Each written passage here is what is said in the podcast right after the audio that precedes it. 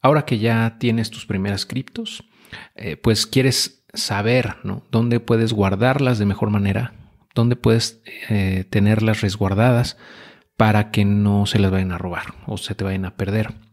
Y porque bueno, al ser un activo digital, es susceptible al hack, al hackeo, al phishing, a, todo tipo de estrategias que utilizan los, pues las, personas que roban de manera digital o en el, en el ambiente virtual para eh, extraer esos recursos. Entonces hay que protegernos de eso. Y bueno, afortunadamente ahora hay bastantes formas de hacerlo de manera relativamente sencilla. Te voy a explicar tres tipos de carteras que existen eh, la primera de ellas es son las carteras frías, luego las carteras calientes y después las carteras web. Y bueno, te voy a explicar la diferencia entre cada una de ellas, ¿ok? Muy bien. Bueno, en esta, eh, en esta, ok, en esta, ah, no, espérame. Ok, bueno, vamos a empezar. Eh, las primeras, como te decía, son las carteras frías o se llaman también hardware, es decir, son, son carteras físicas se les conocen así. Y los principales proveedores o los principales fabricantes de este tipo de carteras son Ledger y Trezor. Yo tengo experiencia con Ledger y bastante bien. La verdad es que son, son muy sencillas de usar eh, y pues te da una, una, seguridad muy alta. De hecho, pues es en la categoría, categoría de seguridad, las carteras frías son por definición las más seguras porque están desconectadas de Internet. Eh, es decir, no están todo el tiempo conectadas a la web. Entonces, por ende, son menos susceptibles a que puedan ser hackeadas. Y bueno, en general las carteras no es que metas ahí el dinero, sino que son más bien las llaves, ¿ok? Son tus llaves para poder acceder a tus recursos que nunca dejan la, blockchain. Eh, es decir, eh, tú, es como si tuvieras, eh, imagínate una bóveda de un banco, donde te, imagínate esas bóvedas en donde te dan a ti tu llave especial para tu propia caja, ¿no? para tu cajita. Este, y, con esa llave puedes acceder a ese cajón en donde tú tienes tus cosas. ¿no? Es algo así en la blockchain, nada más que aquí en la blockchain, en, por ejemplo en Bitcoin o en Ethereum, esos cajones o esas cajas son transparentes. O sea, todo puede, todo mundo puede ver qué hay dentro, ¿no? nada más que no saben de quién son. Entonces, pero para poder acceder a esos recursos necesitas una llave y esas llaves se llaman seed phrases, o sea, son frases semilla. Eh, cada, cada ledger o cada tresor, cada, cartera, y no nada más las de hardware, ¿no? sino las que te voy a explicar más adelante, las de las carteras calientes o hot wallets o las carteras em, digitales o web, pues tienen una frase semilla. Esa frase semilla es única y es algo que, es irrepetible. Entonces, eh, en el caso de la Ledger, por ejemplo, son 24 palabras únicas, aleatorias, que te da el software y las tienes que anotar en un lugar seguro, eh, en, fuera de Internet, fuera de cualquier equipo de cómputo, porque con esa serie de palabras pues, pueden acceder a tus recursos. Algunas personas utilizan otro tipo de estrategias eh, un poquito más complejas para poder resguardar esas eh, frases o esa frase semilla. Ya te hablaré más adelante de, esos tips de seguridad, pero por ahora quiero que sepas que, así funcionan, ¿no? que, que son las llaves. Básicamente es como tu llavero para poder acceder a tus fondos. Entonces, eh, pues Ledger y Trezor son las más reconocidas en el, en el medio en cuanto a carteras frías, ¿no? y digamos que es el nivel más alto de seguridad que hay actualmente. Te voy a mostrar rápidamente cómo son físicamente, por ejemplo, la Ledger o la Trezor para que pues, las ubiques, ¿no? Se parecen mucho a unos USBs. Si usas mis enlaces, para poder adquirirlos, a mí me van a pagar una pequeña comisión, por cierto. Entonces, bueno, te agradezco de antemano el apoyo que me puedas dar al usar mis enlaces.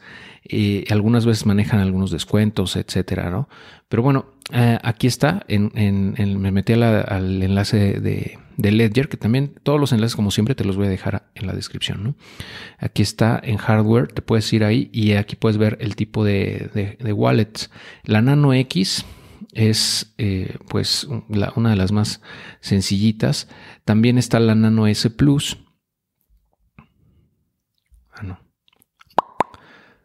la Nano X es, digamos, la, premium, ¿no? es la, versión más completa porque tiene mayor capacidad de storage que, las otras. Mira, esta vale 150 dólares en este momento. Eh, con, bueno, el IVA y aranceles no están incluidos, ¿no? Entonces más o menos te va a salir como en 4 mil pesos al tipo de cambio actual. Eh, también está la Nano S Plus, que vale 80, ¿no? Más IVA y aranceles, 80 eh, dólares. Y también está la Nano S, que está en 60. Eh, yo comencé con una Nano S, fue la primera Ledger que tuve y funciona bien. O sea, realmente todos funcionan muy parecido. La diferencia está en el storage, en la capacidad de almacenamiento. O sea, este, esta Ledger creo que le caben como 200 kilobytes, una cosa así. Y lo que pasa es que para poder almacenar, por ejemplo, Bitcoin, Ethereum, etcétera, necesitas instalarle la aplicación de esa blockchain, ¿no? De, de esa, de esa cripto. Entonces, cada moneda que quieres agregar requiere una cantidad de software, perdón, de una aplicación que tienes que instalar y por eso va a consumirte una capacidad de almacenamiento. Entonces, en la S, si no mal recuerdo, nada más le caben hasta tres o máximo cuatro tipos de monedas, ¿no? cuatro diferentes criptos. Eh, por ejemplo, si quieres Bitcoin, Ethereum, uh, Polkadot y no sé, por ejemplo, Solana, ¿no? o Avalanche, lo que sea pues te va a ocupar storage. Probablemente una de ellas a lo mejor ya no te cabe y, no, te, la vas a poder guardar ahí. Eh, entonces, si tienes, vas a estar gestionando más de tres activos, más de, tres criptoactivos en este tipo de, dispositivos, yo te recomendaría que te fueras por la Nano S Plus o la Nano X. ¿Ok? Eh, y, bueno, pues la Nano X también la tengo y es muy, muy padre, está muy bonita porque eh, tiene un display ya más padre, ¿no? más eh, visualmente más bonito, pero bueno, los botones también son más fáciles, más, más cómodos, la navegación es más, digamos, intuitiva.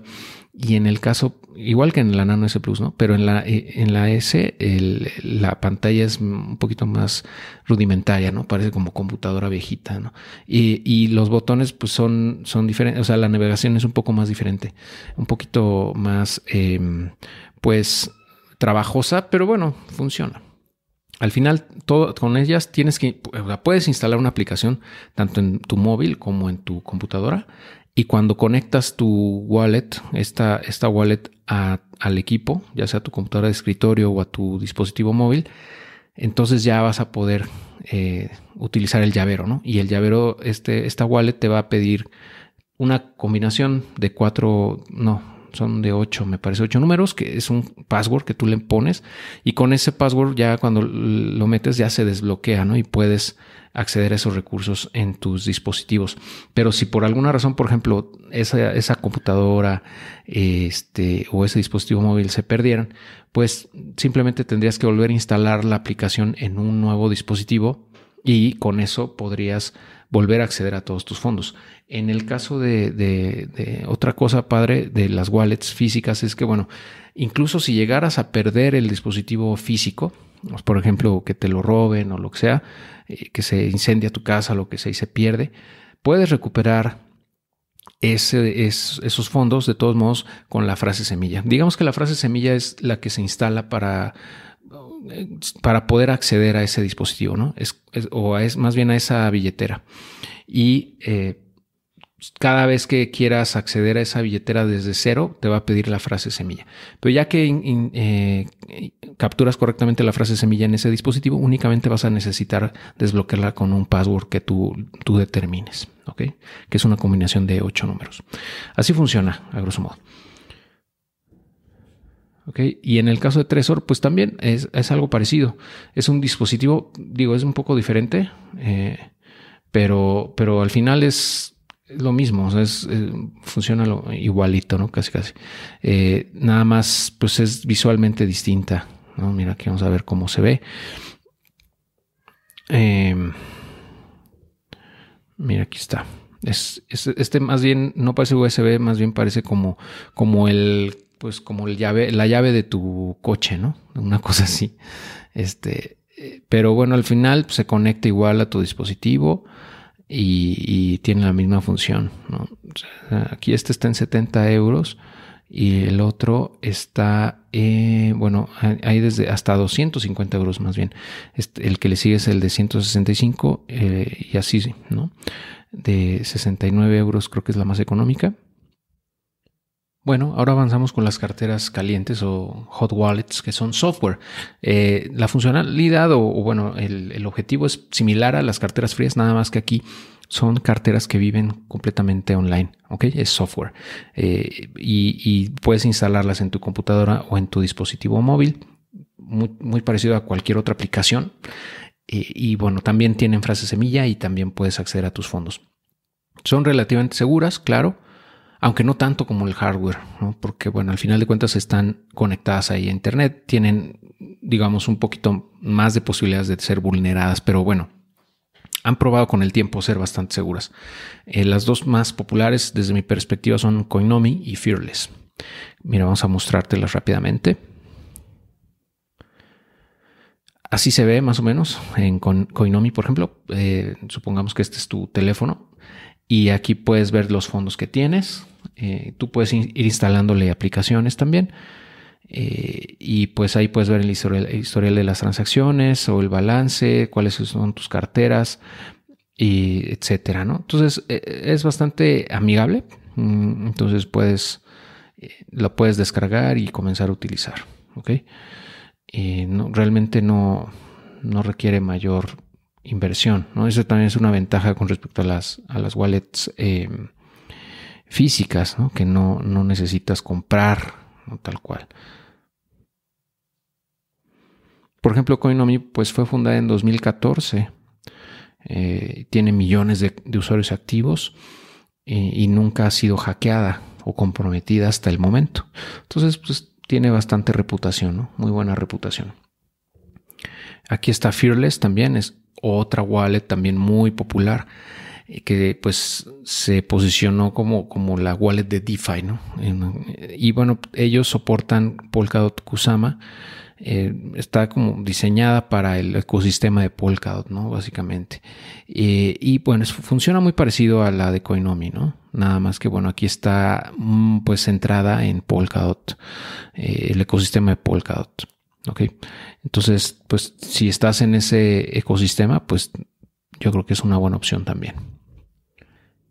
Y el tercer tipo, como te comentaba, eh, son las carteras web, que no es un software como tal que tienes que instalar en tu computadora o en tu dispositivo móvil, sino como tal es una especie como de plugin que le instalas eh, a tu equipo, a tu computadora, etcétera, pero no es una aplicación, sino es un plugin que corre sobre el Explorer o un explorador que tú estés utilizando.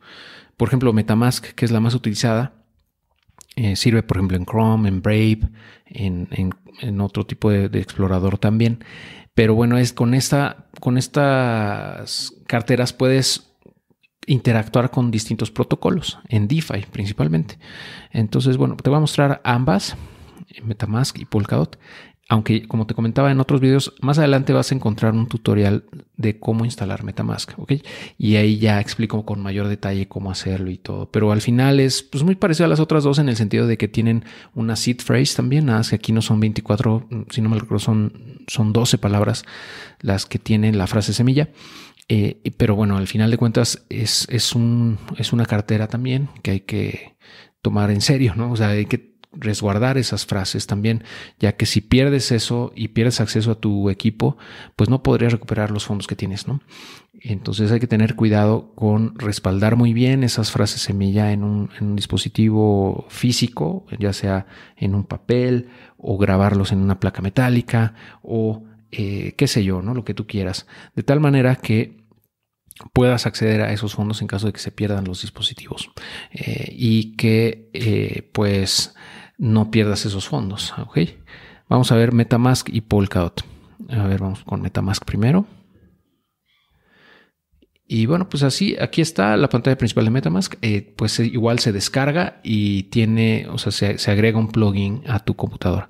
Eh, entonces, aquí, bueno, como estoy explorando, eh, es el explorador en el que me encuentro ahorita es Brave, pues me dice, ok, puedes descargarla para Brave. Pero también funciona con Chrome, etcétera, ¿no? Por cierto, Brave eh, me parece que es un excelente navegador. Te, va a funcionar muchísimo porque te ayuda a bloquear eh, pues phishing, te bloquea por rastreadores, anuncios, etcétera, ¿no? Entonces funciona muy, muy bien. en este caso, por ejemplo, tengo activada la protección y, y pues me ha bloqueado tres anuncios, ¿no?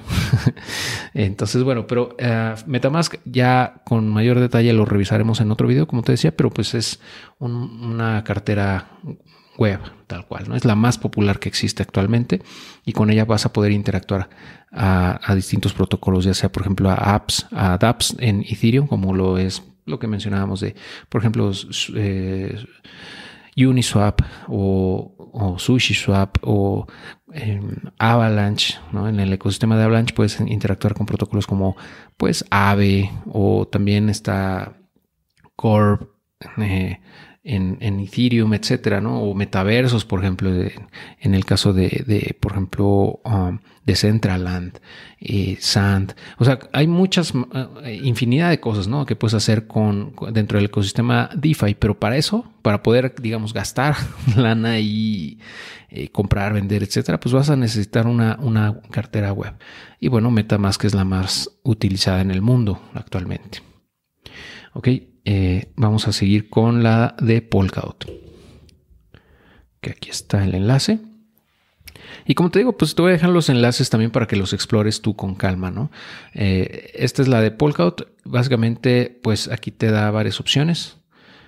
Y aquí le das en extensión.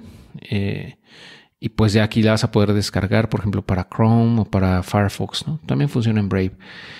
Y bueno, nada más tienes que, autorizar que, sea, que, eh, corra la aplicación. Y, también tiene igual una frase semilla, etcétera. Eh, y ahí vas a poder ir agregando cuentas dentro de tu cartera. Y pues vas a poder hacer transacciones. Realmente es muy sencillo, es muy parecido a Metamask, nada más que esta pues, está específicamente diseñada para el ecosistema de Polkadot. Ok, entonces esas son en resumen las distintas carteras que existen. Eh, nada más para recapitular, las más seguras son las carteras frías de hardware, ya sea Ledger, Trezor, son las que yo te recomendaría. Eh, las carteras calientes o hot wallets como Coinomi eh, o Fearless en el caso de Polkadot también son bastante buenas. Y las carteras web, ya sea Metamask o cualquier otra que quieras utilizar, pues te va a permitir interactuar con todos estos protocolos o dApps en el web 3.0 en, eh, en el ecosistema de DeFi, en metaversos, en juegos NFT y lo que se venga, ¿no? Entonces, bueno, hasta aquí te voy a dejar este video. Espero que te haya resultado muy útil y nos vemos en el próximo.